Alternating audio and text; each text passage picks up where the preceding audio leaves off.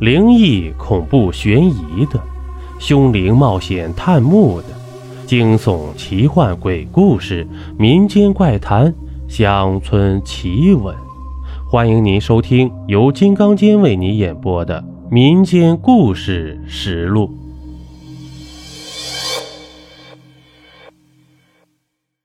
今天呢，咱们讲一个鬼村的故事。我是一个走街串巷的小商人，三十几年前独自一人用手推车拉着小百货，到处去做买卖。因为我的勤奋和精明，一家人的生活也算过得有滋有味。在我做生意的几十年间呢，遇到过一件离奇、怪异、可怖的事情。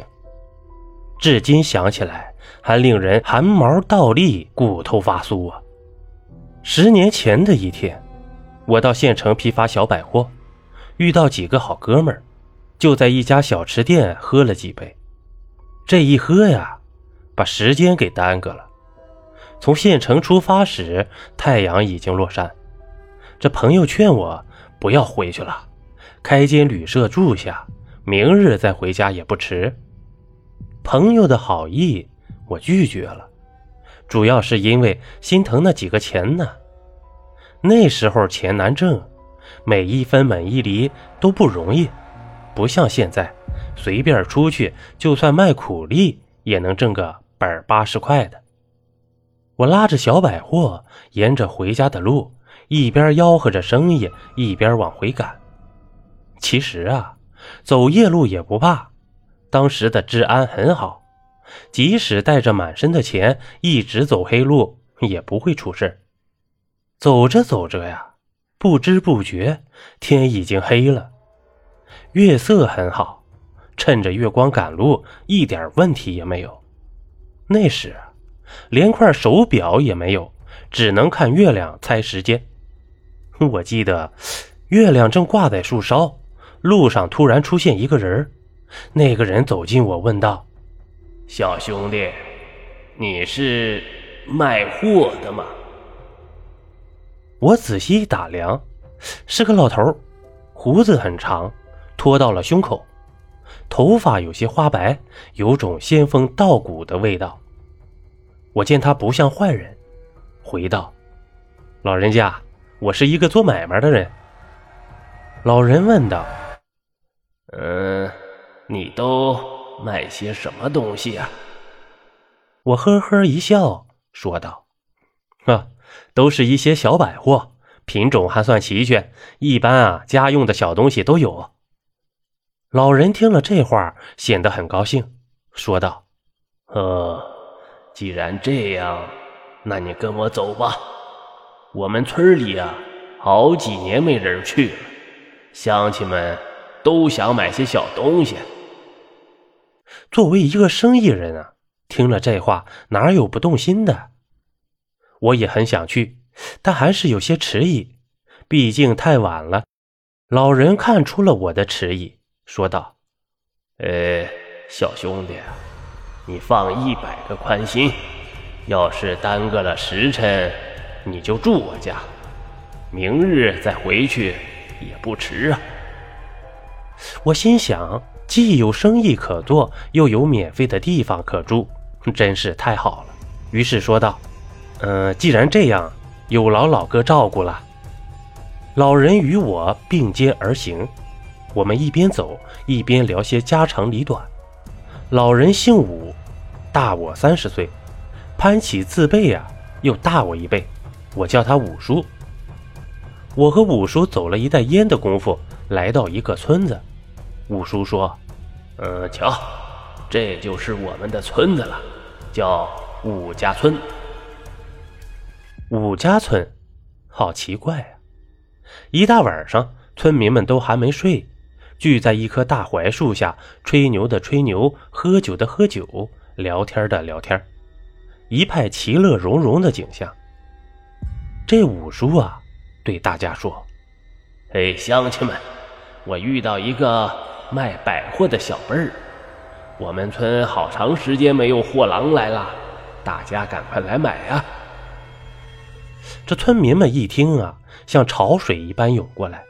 大姑娘、小媳妇儿之辈挑着、选着首饰、花布之类的，小孩子挤着要玩具、要糖果，男人们则在一旁凑热闹。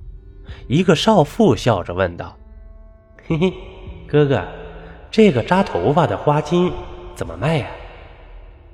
我笑着说道：“哦，不贵，五角钱一块你扎在头上啊，一定很美，真有眼光。”那个小媳妇儿从衣兜里掏出五角钱，递给我，拿着那块花巾，笑眯眯地走开了。一个大姑娘看上一盒花线，问道：“大哥，这盒花线怎么卖啊？”我笑着说道：“哎，大妹子不贵，两角钱一盒。”大姑娘从怀中掏出两角钱，递给我说道：“刚好还有两角钱。”说完呢。拿着花线，高高兴兴走了。一个小孩看上一把木剑，十分喜欢，拉着爸爸非要买。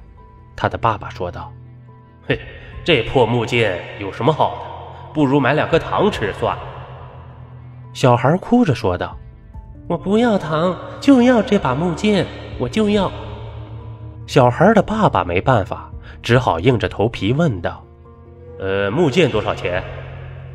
啊。一角钱，小孩的爸爸掏出一角钱递给我，拿起那把木剑塞进孩子的手里，说道：“嘿，这下你倒是高兴了。”小孩子拿着木剑，高兴的哇哇直叫，就像一只快乐的小麻雀。小孩拿着木剑，带着一群小孩围着一棵大槐树玩起了打仗的游戏。总之啊，那晚生意非常好。刚进来的一车货，不到一个时辰就卖了一半。这月上中天，五叔领着我去了他家。五叔说：“呃，我的老伴儿啊，不在这里，就我一个人住。你不要有什么拘束，你不要有什么拘束，嗯，要像在家里一样随便。”我十分感谢，笑着说道：“啊，五叔，非常感谢你啊。”要不是你，今晚也卖不了那么多货。五叔拉我坐下，说道：“呃，不要感谢我，我倒还要感谢你呢。”我呵呵一笑，说道：“哈哈，五叔见笑了。你照顾我的生意，哪有还要感谢的道理呀？”五叔说道：“哎，我们村啊，已经几十年没有货郎光顾了。”你有缘来我们村，是我们的福气呀。我也是个嘴笨的人，被五叔这么一说，也不知说什么好。五叔起身去泡茶，一杯递给我，一杯自己喝。这喝茶间呢，我忽然想起一个百思不得其解的问题，问道：“呃，五叔，为何咱五家村的村人啊都不睡觉啊？”这么晚了，还在槐树下玩耍嬉闹啊！五叔捋了捋胡须，说道：“嗯，晚上没有太阳，凉快些。”五叔这么一说，我也不知道说什么。这一杯茶喝完，感觉头脑一阵昏沉。当醒来时，太阳已冲破天边的山脉线。我环顾四周，自己正躺在一块石板下。我猛地跳起来，赶紧推手推车。这手推车就在附近，车上的小百货也没丢，这才放下心来。我仔细想想昨晚的经历呀，越想越害怕，赶紧掏出衣兜里的钱，仔细一看，全是冥币。我如同吃下炸雷一般，整个人都懵了，半晌不知道怎么办才好。等缓过神来，急忙推着车往大路上赶。路过一片荆棘丛时，我看见昨晚卖出的货物零零星星挂在荆棘上。这一阵狂奔，终于回到了家。过了两三天，一打听才知道，那个地方叫五家鬼村。三十年前，一个深夜，一场暴雨。导致山体滑坡，整个武家村呢，共八十余口人全被活埋了，无一人幸免。当时啊，受各种条件的制约，没有展开任何搜救。被埋后的武家村常常发生一些怪异的鬼事。后来呀，人们就把武家村叫做武家鬼村了。好了，这一集播完了。如果您喜欢我的专辑，还麻烦你点个订阅吧。咱们下期见。